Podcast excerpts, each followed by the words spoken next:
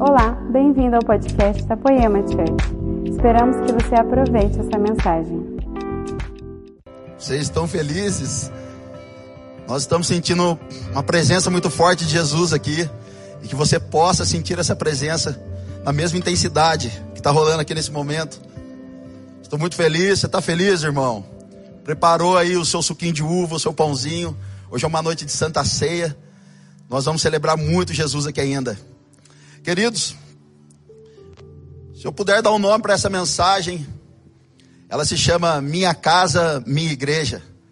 Sabe, dos últimos dias para cá, de alguns dias para cá, meu coração tem sido muito grato pela igreja, muito grato pelo Ministério Poema, onde a gente como, começou como uma comunidade, hoje nos tornamos uma church.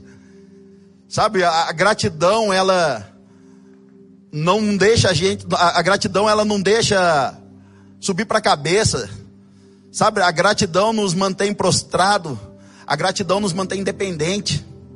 Então eu sou muito grato a Deus, porque ele tem, pelo que Ele tem feito na minha vida, eu sou muito grato a Deus, pela igreja, pelo ministério Poema. Eu sou muito grato a Deus pela vida dos meus pastores, pela vida da minha liderança, pela vida dos meus amigos. Eu louvo a Deus por cada um deles. Se hoje eu posso ser chamado de um homem de Deus por alguém, é por causa que houve pastores, líderes, pessoas que cuidaram, me amaram, me confrontaram. E olha que os confrontos não foram poucos, foram muitos. Abra comigo aí na sua casa, Atos capítulo 2, verso 46 ao 47. Eu quero compartilhar um pouco falando da poema, sabe, uma cultura que nós temos vivido. Eu sou parte de uma fatia do bolo que compõe esse time incrível. E eu quero compartilhar algumas coisas, alguns testemunhos reais, bizarros até, dessa igreja incrível que eu tenho vivido. Em Atos capítulo 2, verso 46 diz: Todos os dias continuavam a reunir-se no pátio do templo, partiam o pão em suas casas e juntos participavam das refeições. Foi aqui que entrou que o tal que o crente só come, irmão. Foi nesse versículo aqui. E juntos participavam das refeições com alegria e sinceridade de coração, louvando a Deus e tendo a simpatia de todo o povo. E o Senhor lhes acrescentava diariamente os que iam sendo salvos. Repetindo, louvando a Deus e tendo a simpatia de todo o povo, irmão, ninguém aguenta mais uma igreja chata. Ninguém aguenta mais um GC chato, uma célula chata, pessoas chatas dentro da igreja. E é legal que aqui, dentro desse, desse verso, nós começamos a entender a, a família espiritual, a família Carral. E o que significa Carral? De tanto a gente fala essa palavra. Carral significa ajuntamento de pessoas, assembleia, uma família espiritual. E toda família espiritual tem as suas tretas, irmão. Com a gente que não é diferente. Eu me lembro que quando nós. Quando eu comecei a participar da poema, ela já estava ali com 30, 40 pessoas. Mas eu me lembro que começou na casa do pastor Leandro com 10 pessoas, ou seja, a igreja, ela não cresce em números e depois em fé, ela cresce em fé e depois em números. Então nós começamos a viver família espiritual. Eu me lembro que quando eu entrei para o ministério de adoração foi bizarro. Porque o André Brisa, meu brother, o André ele pegava as camisetas, acha, uma, umas regatas que a mãe dele usava, sabe? Umas regatinhas da bebê reborn, três números menor, menor do que o corpo dele.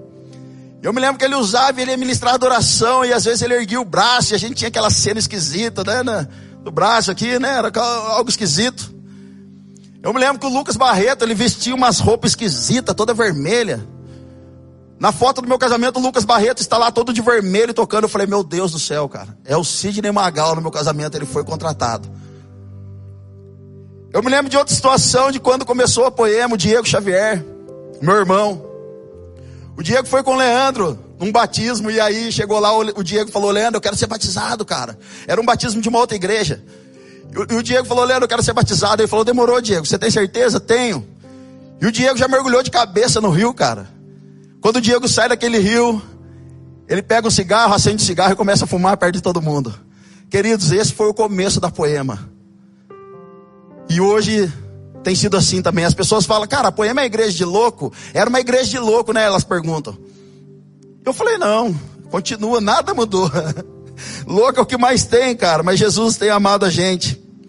Sabe, a gente era pessoas, éramos pessoas apaixonadas por Jesus. Até hoje somos. Nós vivíamos na casa dos irmãos, nós ficávamos até seis, sete horas da manhã compartilhando a Bíblia, falando que Jesus tinha que fazer na nossa vida, que a gente precisava romper e governar. Era sensacional essa fase. Foi muito sensacional. E dentro dessa família, começou, a gente começou a crescer, começou a, a entender coisas sobre igreja. Eu me lembro que o Leandro chegou um dia e falou: Cara, vocês precisam colocar uma calça jeans para fazer, para tocar, cara. A gente tá parecendo uma tribo, velho. Vocês estão muito loucos, não dá o outro descalço, outro de bermuda, o outro só, quer, só falta tirar a camisa. Então começamos a viver uma família espiritual e começamos a crescer. Começamos a, enten começamos a entender que nós estávamos ali para servir um ao outro, ajudar um ao outro. Então todo o dinheiro que eu tinha era de todo mundo, todo, todo o dinheiro que o irmão tinha era de todo mundo, o carro que o irmão tinha era de todo mundo, a casa era de todo mundo, e isso nada mudou dentro de uma família espiritual. Queridos, quando eu liderava o GC, as criançadas iam na minha casa. 280 crianças, porque o crente é bom para fazer filho, cara. Tinha 280 crianças na minha sala. Elas abriam minha geladeira, tomavam meu todinho, comiam a minha esfirra. Era salsicha enfiado no meio do sofá, criança pulando. 200 casais na, na, na, na garagem da minha casa participando do GC. Então, tudo que Jesus estava nos dando, nós estávamos impartindo com as pessoas e até hoje é assim. Eu quero te falar uma coisa: o dom que Jesus está dando para você não é seu, cara.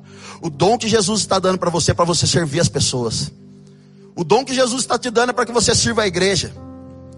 O dom que eu tenho nesse momento, eu estou servindo a igreja de Cristo. Então, você fazer parte de um ministério não é para que você venha ser visto, mas é para que você sirva. Mas Xandão, eu tenho um dom incrível, eu quero ter um no ministério. Querido, deixa eu falar para você o que é ministério. Ministério é um chamado para o sofrimento, onde o filho chora e a mãe não vê. Ministério você começa sozinho, com pouco dinheiro, com poucos amigos, ninguém acredita, mas você tem uma palavra revelada. Então você começa a tomar passos, ter atitudes para que esse ministério venha fluir. Sabe, nós prezamos o serviço aqui. Eu, eu estou encantado nessa noite, de verdade, com, de ver tanta excelência nessa live. Eu não tinha vindo aqui ainda. E eu chamei o Brisa, eu falei, Brisa, parabéns, cara, a equipe sensacional, é maravilhoso isso aqui. Querido, deixa eu dizer uma coisa para você. Foi da oportunidade que Davi teve de servir, que ele teve a oportunidade de matar um gigante. As oportunidades só aparecem para os servos. Então faça parte de algo, faça parte do que Jesus está fazendo no Brasil, faça parte do que Jesus está fazendo na igreja. Amém, amém. Você fala amém aqui, fica no vácuo, meus amigos aqui nem ajuda, cara. Olha só em 1 Pedro capítulo 3, verso 8. 1 Pedro capítulo 3, verso 8. Quanto ao mais, tenham o mesmo modo de pensar, sejam compassivos, amem-se fraternalmente e sejam misericordiosos e humildes. Querido, igreja que não pensa e anda junto tem um espírito de divisão. Como uma família espiritual, tem dias que nós fechamos a porta do escritório para decidir algo e às vezes não é legal aquela conversa, às vezes não é legal aquela reunião, mas fechamos a porta saindo de lá. Nós falamos, cara, o que ficou lá dentro, ficou lá dentro. Ainda que eu discorde da minha liderança, ainda que eu discorde de alguma coisa, foi decidido entre a maioria, eu estou dentro dessa visão, então eu preciso andar junto, eu preciso estar dentro da visão, senão eu causo dentro da igreja, a igreja Absalão Church. De verdade, eu estou cansado de andar por alguns lugares, algumas pessoas, e as pessoas virem reclamar para mim de pastores. Porque o meu pastor é assim, porque o meu pastor é assado, porque o meu pastor fez isso para mim, porque o meu líder não me deu o Pai do Senhor. Tem gente que precisa de Pai do Senhor, pais de Já, Black Sabbath, eu não sei, mas tem gente que pega mal. Querido, é tanto mimimi.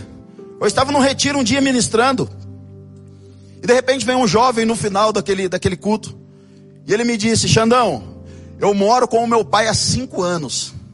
Fazem cinco anos que eu moro com o meu pai. Eu trabalho na mesma empresa que ele.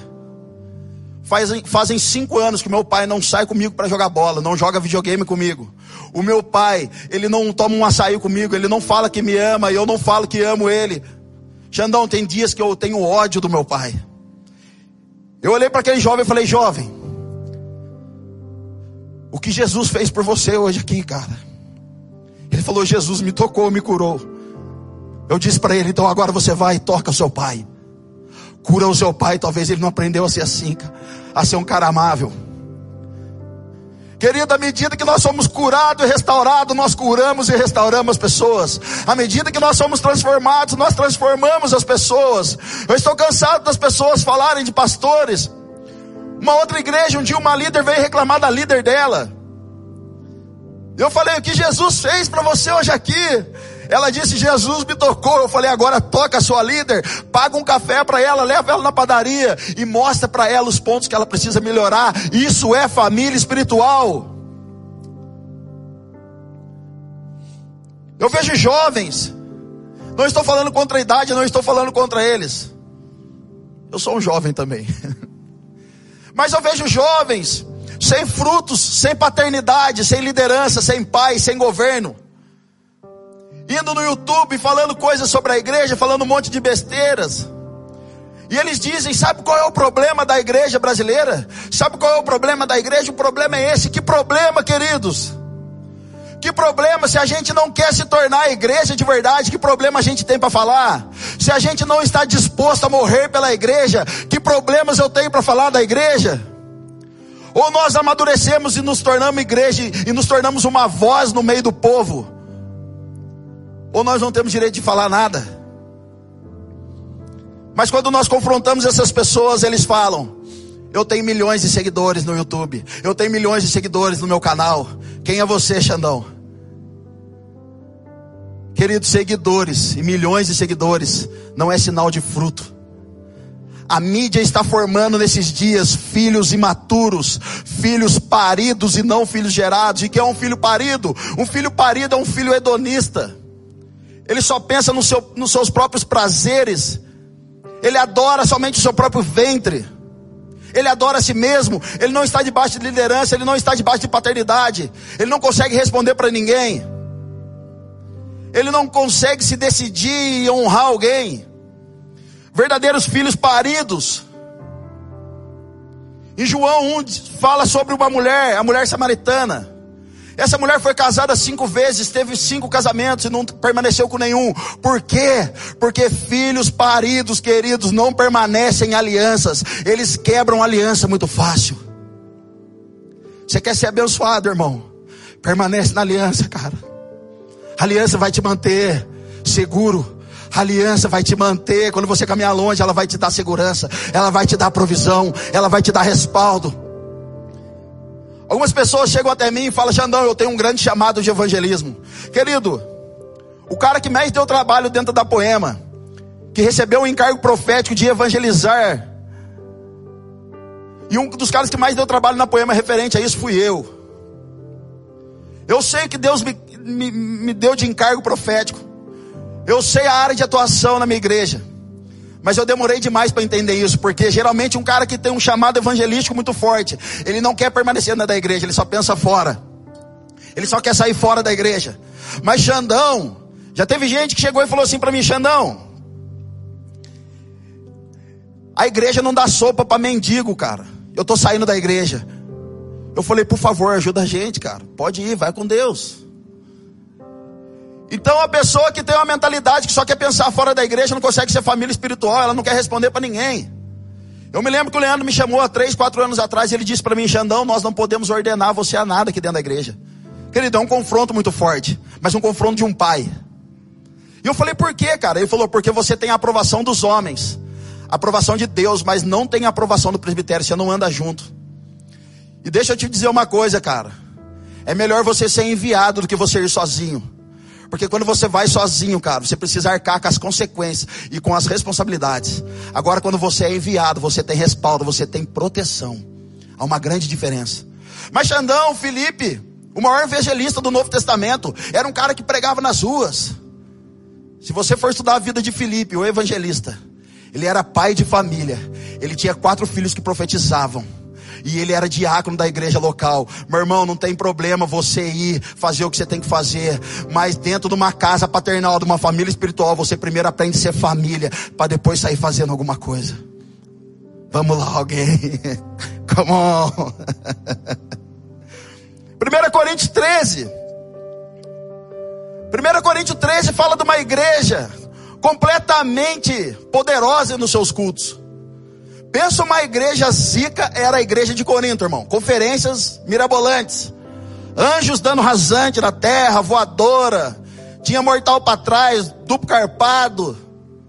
Orações em línguas, profecias, fogo, labaredas, línguas de fogo, tinha tudo. Bola de cristal, tinha tudo. Era uma igreja zica. Uma igreja que sabia fazer bons cultos. Poderosíssima no poder de Deus. Porém, os bastidores eram completamente arrebentados. Então Paulo chega para a igreja de Corinto amando a igreja. Olha, irmãos, o amor tudo suporta, nada inveja, não maltrata. O amor é lindo. Paulo entrega uma carta de amor para a igreja de Corinto, por quê? Porque os bastidores havia imoralidade sexual entre eles. Mulheres que não honravam seus maridos, maridos que não honravam suas mulheres, faziam divisão dentro de casa traições, invejas, calúnias, esses eram os bastidores da igreja de Corinto. Então Paulo vem amando a igreja, enquanto uns agora, Paulo tinha todo o direito, querido, de bater na igreja. Paulo era Paulo, mas ele amou a igreja, enquanto alguns de nós têm batido na igreja. Eu conheço um, um pastor, e esse pastor estava num retiro, acho que era o retiro do, de Corinto da igreja de Corinto. E esse pastor estava lá, e a pessoa que me contou falou: Xandão, eu vi anjo de Raiban, porque a glória era muito grande. Eu falei: Meu Deus do céu. Eu vi anjo pendurado no lustre, Xandão. Eu falei: Misericórdia, cara, por que você não me levou? Eu queria tirar uma selfie com o anjo, pelo menos uma selfie. E de repente esse pastor estava lá. Ele tinha uma barriguinha um pouco avantajada, assim, igual a minha. E ele estava com seus olhos fechados, orando com as mãos para trás, e de repente vem uma mulher. E essa mulher vem girando no manto, vem lá no peão sacerdotal, o que era aquilo. E aquela mulher vem, coloca a mão na barriga daquele pastor e começa a profetizar para o pastor. Eis que vejo um varão de Deus dentro dessa barriga.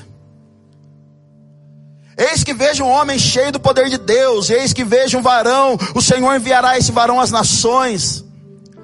E aquele pastor olhou para baixo e falou: Deu um tapinha na orelha dela. Ô oh, mulher, eu sou homem.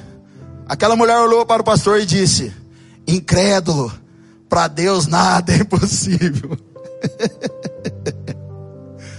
Cuidado, cara. Cuidado com as pessoas que estão sobre a sua vida. Cuidado com as pessoas que estão ministrando o seu coração.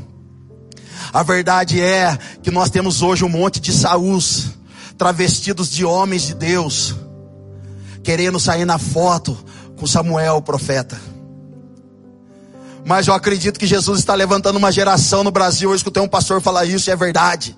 Onde Jesus está levantando uma geração de Isaac que tem percebido altares sem o cordeiro. Nós estamos percebendo aqueles que têm frutos e aqueles que não têm.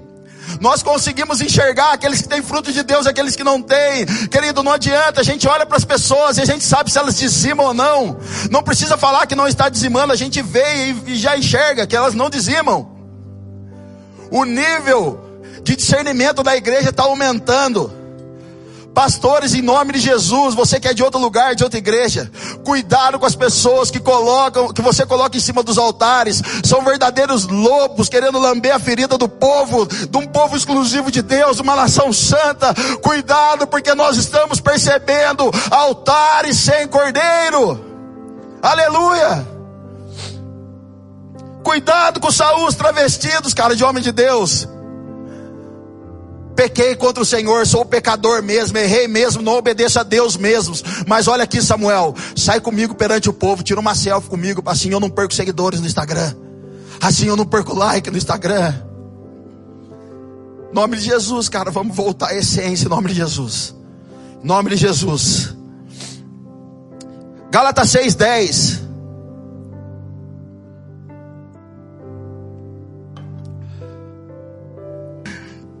Gálatas 6:10. Por isso, enquanto tivermos oportunidades, façamos o bem a todos, mas principalmente a família da fé.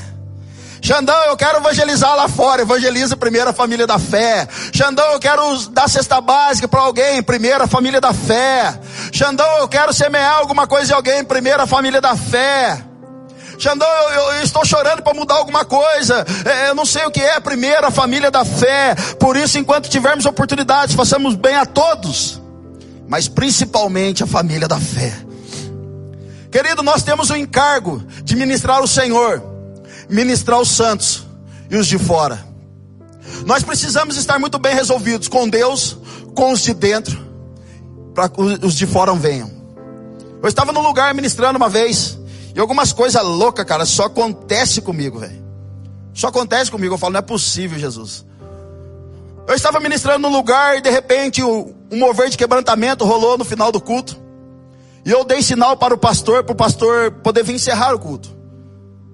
E ele estava de cabeça baixa, chorando, e de repente uma mulher ficava assim para mim. E eu falava, meu Deus do céu, o que está acontecendo? E de repente ela fazia assim. A minha esposa estava mais atrás que a minha filha sentada numa cadeira. E eu dei o microfone para aquela mulher pensando, ela vai encerrar o culto. Queridos, e quando eu dei o microfone para ela, ela veio e falou: Igreja! Falei, meu Deus do céu, eu quero fazer algo aqui nessa noite. Cadê a minha sogra? Olhou para a sogra dela e falou: Víbora! Falei, meu Deus do céu, vou me esconder aqui que vai sair porrada. Víbora! Eu te amo, eu te perdoo, sogra. Você é o amor da minha vida. Eu falei, meu Deus, de repente veio a sogra, pegou o microfone e falou: Eu também não gostava de você. Cadê minha cunhada? Cunhada, você era o mal na minha vida. Eu te amo. Gente, eu olhei aquilo e falei, meu Deus, o que está acontecendo aqui? De repente eu olhei para minha esposa, minha esposa estava escondida atrás da, da pilastra com a minha filha no colo. Eu não sabia mais o que estava acontecendo na hora que eu fui ver. Eu estava junto com o Ministério de Adoração tocando violão. E o povo pedindo perdão, chorando. Foi um negócio bizarro. Mas sabe o que é o mais legal de tudo isso? Todo final de semana, Jesus tem levado as pessoas lá, as quais estão sendo salvas, porque eles aprenderam a ser resolvidos com Deus, resolvido com os de dentro, agora os de fora podem chegar em paz. Sabe o que eu quero dizer com isso? Se você tem que pedir perdão para alguém, é hoje o seu dia, irmão. Sua vitória chegou, pede perdão. Semeia para alguém, manda entregar o lanche na casa de alguém com uma carta de amor. Sua vitória chegou, é o dia do perdão hoje. Aleluia. Mas Xandão, qual é o papel da igreja? Como que vocês fazem na poema, querido? Eu sou uma parte da poema.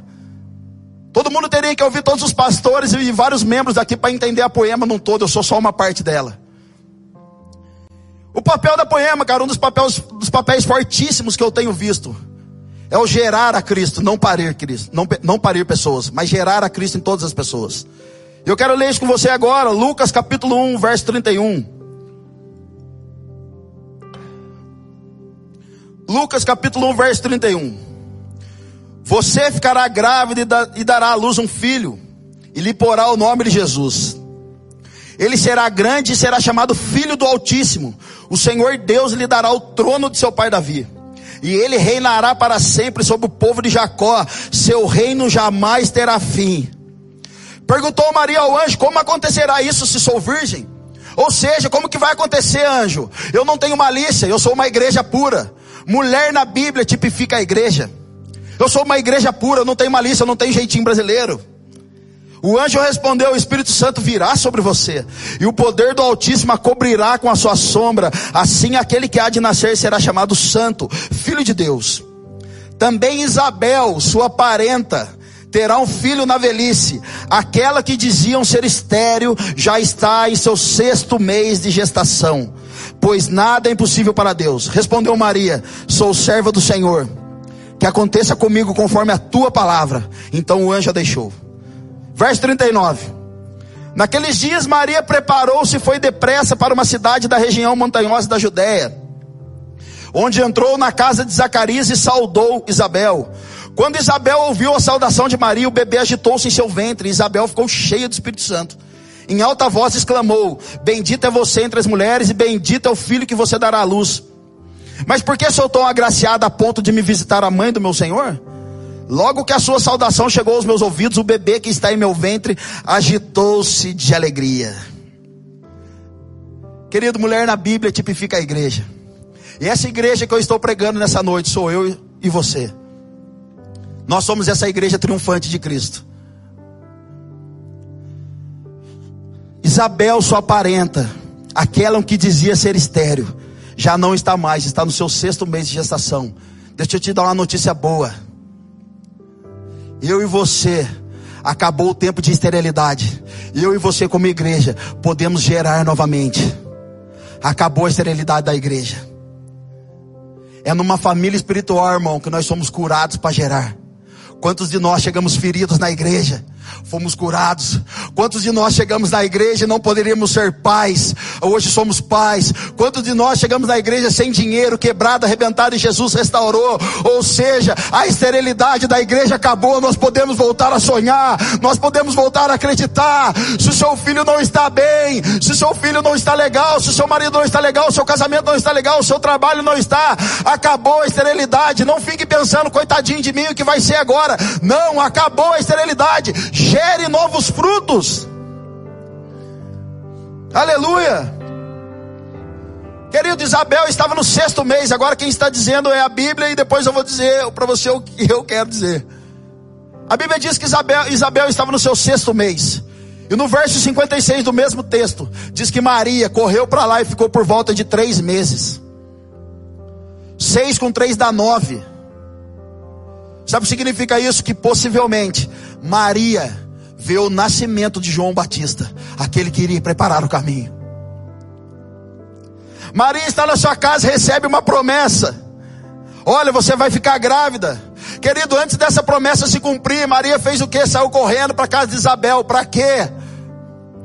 Para ver como era o nascimento de um propósito como era ver o nascimento de alguém que está gerando propósito, ou seja, se você tem um chamado para ser um grande pastor, corre atrás de grandes pastores e vê como que os caras agem, como que os caras trabalham, como que os caras ministram. Se você fala assim, não, eu quero ser um excelente guitarrista, eu sonho em tocar guitarra, então você precisa fazer aula, você precisa se dedicar, você precisa andar com pessoas que tocam bem. Hoje dentro da igreja parece que as pessoas estão cheias de dons e vazias de propósito. Querido, o seu dom não é maior que o seu propósito. O seu dom é para empurrar seu, você para o seu propósito final. Pessoas morrendo sem viverem o propósito que Jesus estabeleceu. Você precisa correr atrás dessas pessoas. E qual é a prova que eu estou manifestando Jesus em alguém? É quando eu faço com que o Cristo que habita em outras pessoas se agitem nelas. Já parou para conversar com o irmão da igreja e daqui a pouco você fala: Meu Deus, estou arrepiado. Meu Deus, o que está acontecendo? A prova que nós estamos manifestando o Cristo que está dentro de nós, querido, é quando a gente faz o Cristo que está nas outras pessoas se agitarem nelas. E essa é a maior prova. Mas Xandão, qual é o meu, qual é o propósito? Xandão, que propósito você vê para mim? Querido, eu não sou a mãe de Ná. Você precisa resolver isso com Jesus. Mas eu posso te dar uma dica. Se você chora por crianças, isso é um propósito. Se você chora pela igreja, é um propósito. Se você chora por prostitutas, é um propósito. Se você chora pela sua família, é um propósito. Eu não sei quem falou essa frase aqui, mas quer matar gigantes ande com matadores de gigantes. E querido, não, não gere longe da videira. Porque gerar longe da videira, meu irmão, é trabalhar muito e gerar pouco. Qual é o seu propósito, cara? Se você não sabe, eu também não sei, mas um eu posso te dizer: o nosso propósito é continuar queimando com Jesus, até o dia que nós olharmos para o céu e ver Ele vindo, cara e nos encontrar com encontrarmos com Ele nas alturas. Continua queimando em nome de Jesus. E eu quero encerrar aqui. Quero que você abra aí na sua casa. Gálatas 4, verso, capítulo 4, verso 19. Fazem dois dias que eu estou chorando na minha casa. Fazem dois dias que eu tenho Estou me mantendo em santidade na minha casa, buscando a santidade de Jesus. Dois dias mal dormidos. Dois dias com meu espírito tremendo, sendo agitado dentro de mim. Dois dias.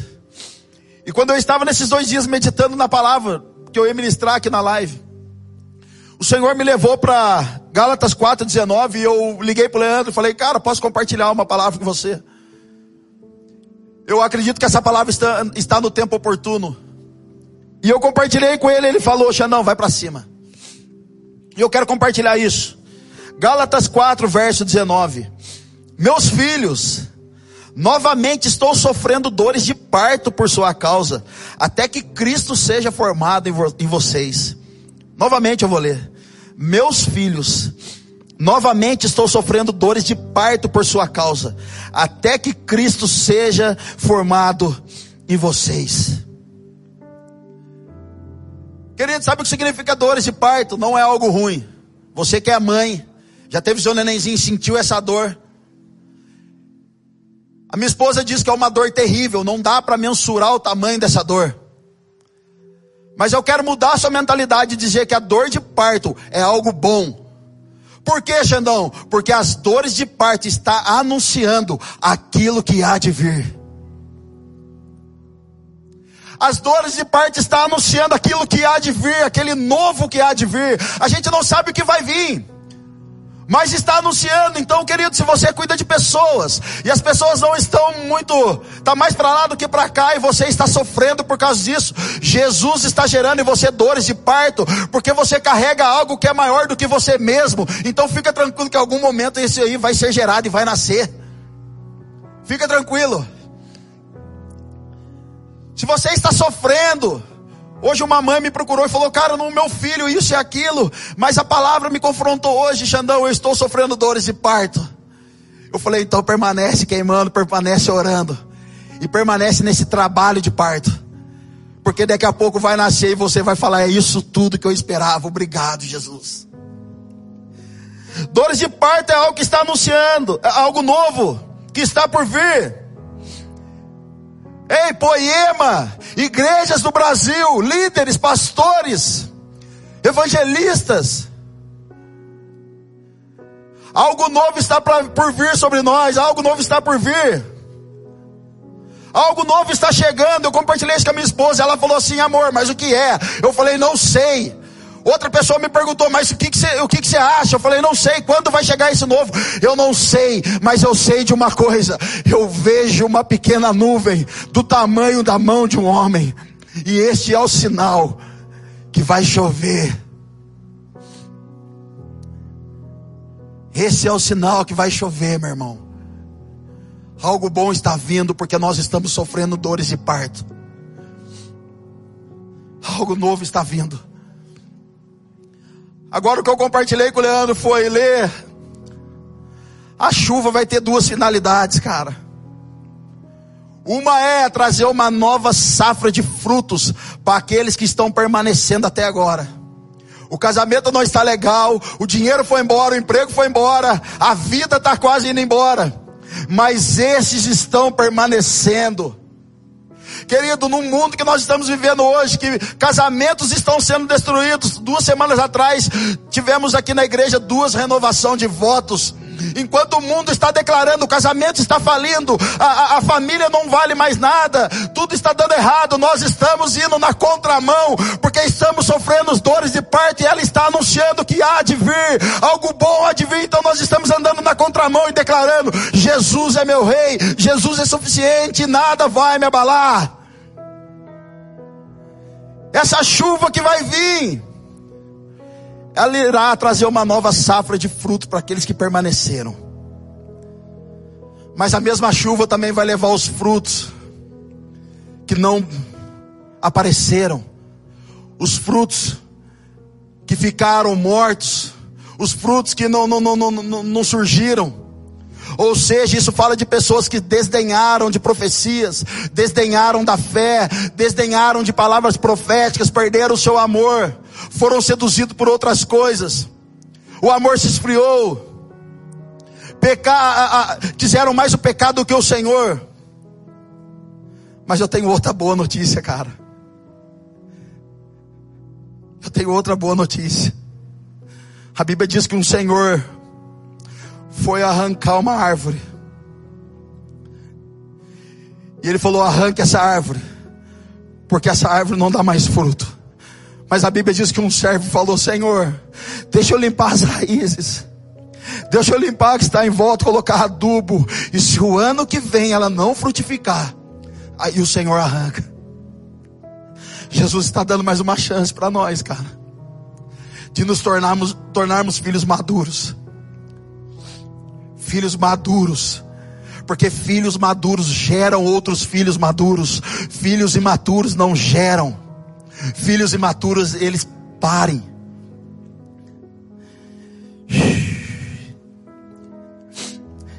Eu quero encerrar e chamar o pessoal da adoração, por favor. E nós vamos ter o nosso momento de ceia. Xandão, como eu sei que eu estou formando Cristo em alguém. Como eu sei, Xandão, eu estou permanecendo, eu estou queimando, eu quero discipulado, eu estou discipulando. Querido, permanece sendo discipulado e permanece discipulando. Porque o discipulado ele visa pessoas, ele visa uma geração atrás de você. O discipulado sempre visou a multiplicação permanece no discipulado. Xandão, como eu sei, como que eu sei que eu estou formando Cristo em alguém? Colossenses capítulo 1, eu encerro aqui. Colossenses capítulo 1, verso 28. Colossenses 1. Assim, nós anunciamos Cristo a todas as pessoas, com sabedoria possível. Aconselhamos e ensinamos cada pessoa, a fim de levar todos à presença de Deus como pessoas espiritualmente adultas e unidas em Cristo é para realizar essa tarefa que eu trabalho e luto com a força de Cristo, que está agindo poderosamente em mim. Xandão, como eu sei, aqui estão as chaves, amigo, minha amiga. Como eu sei, você está anunciando a Cristo a todas as pessoas. Uma das características fortíssimas da poema é a proclamação do Evangelho, o evangelismo. A Poema não precisaria do ministério de evangelismo, por si só ela evangeliza. Mas com sabedoria, você está pregando, você está aconselhando e ensinando cada pessoa, a fim de levar a todas adultas e unidas em Cristo. Querido, imaturo não gera, só quem cresceu. Está na hora da gente virar homens e mulheres de verdade. Jesus está separando os meninos dos homens. Imaturo não gera, cara. A igreja sempre foi sobre pessoas. A igreja sempre desenvolveu pessoas. Não fale da igreja. A igreja não é o fim de nada. As pessoas falam, agora o fulano de tal está na igreja, ele está bem. Não, ele só está começando a vida dele. A igreja é o começo de todas as coisas. Não fale da igreja, porque a igreja é a instituição mais poderosa criada na terra por Deus. A família é a instituição mais poderosa e agora nós estamos com a família em casa. Não fale da igreja, porque eu cheguei na igreja arrebentado, e as pessoas que estão na igreja me ajudaram, e hoje eu sou um homem transformado para a glória de Deus. Não fale da igreja, querido, por favor, ame ela. Ame seus pastores, os seus líderes, mantenha-se na brecha, mantenham-se na aliança, e nós iremos nos ver por aí, nós iremos longe, se mantenham na aliança, em nome de Jesus. E eu quero orar por você nesse momento. Você que foi talvez um dia parido, cresceu sem uma paternidade ou está em algum lugar sem paternidade. Isso te fere. Eu quero orar para que você seja curado em nome de Jesus. E essa cura faça você voltar a sonhar e enxergar muitas coisas e acreditar naquilo que Jesus depositou para você. Líderes em nome de Jesus, pastores em nome de Jesus. Não larga aquilo que Jesus confiou a você. Você não foi erguido pelo Xandão, você não foi erguido por ninguém, você foi levantado por Deus. Não desanima, por favor, continua marchando, cara. A chuva vai vir e ela vai florescer novamente. Vocês não veem. Eis que faça uma coisa nova. Eis que faça uma coisa nova. Você, mulher que está aí e deseja ser mãe, está na sua casa com o seu marido, ou não sei se você está com ele sozinha, coloque a mão no seu ventre agora, em nome de Jesus. Marido, se você estiver aí, coloque a mão no ventre da sua esposa junto com ela. E eu quero dar uma ordem agora a todo ventre que não está gerando mais, ou que nunca gerou. Eu quero dar uma ordem agora a todo ventre estéreo. Ventre em nome de Jesus. Gere vida e vida em abundância. Eu dou uma ordem agora toda sequidão que existia aí, que a chuva e o sangue do cordeiro venham em abundância sobre o seu ventre agora, mamãe, em nome de Jesus. Toma posse dessa palavra. Toma posse, eu declaro todo ventre estéreo agora, venha produzir frutos, venha produzir vida em nome de Jesus. Em nome de Jesus. Se você está aí na sua casa com o seu pão, com o seu suco de uva, vamos ceiar nesse momento.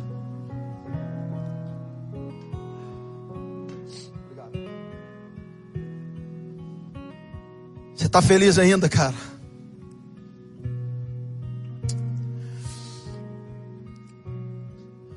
Algumas pessoas não estão frutificando.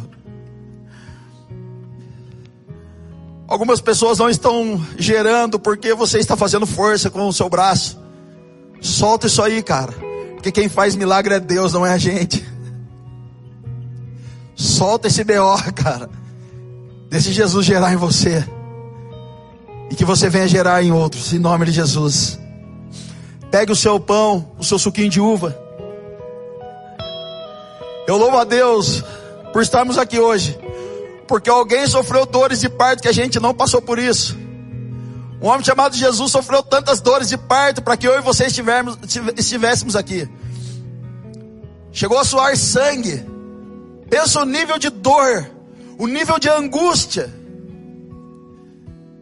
Ele parou por isso, ele, ele, ele, ele chorou por isso, ele sofreu por isso. Sabe por quê? Para que gerássemos para que ele gerasse algo chamado família, para que ele gerasse algo chamado igreja, para que ele trouxesse vida a mim e trouxesse vida a você. Essa foi uma mensagem da Poema Church. Para você ficar por dentro de tudo que está rolando, siga nossos perfis nas redes sociais.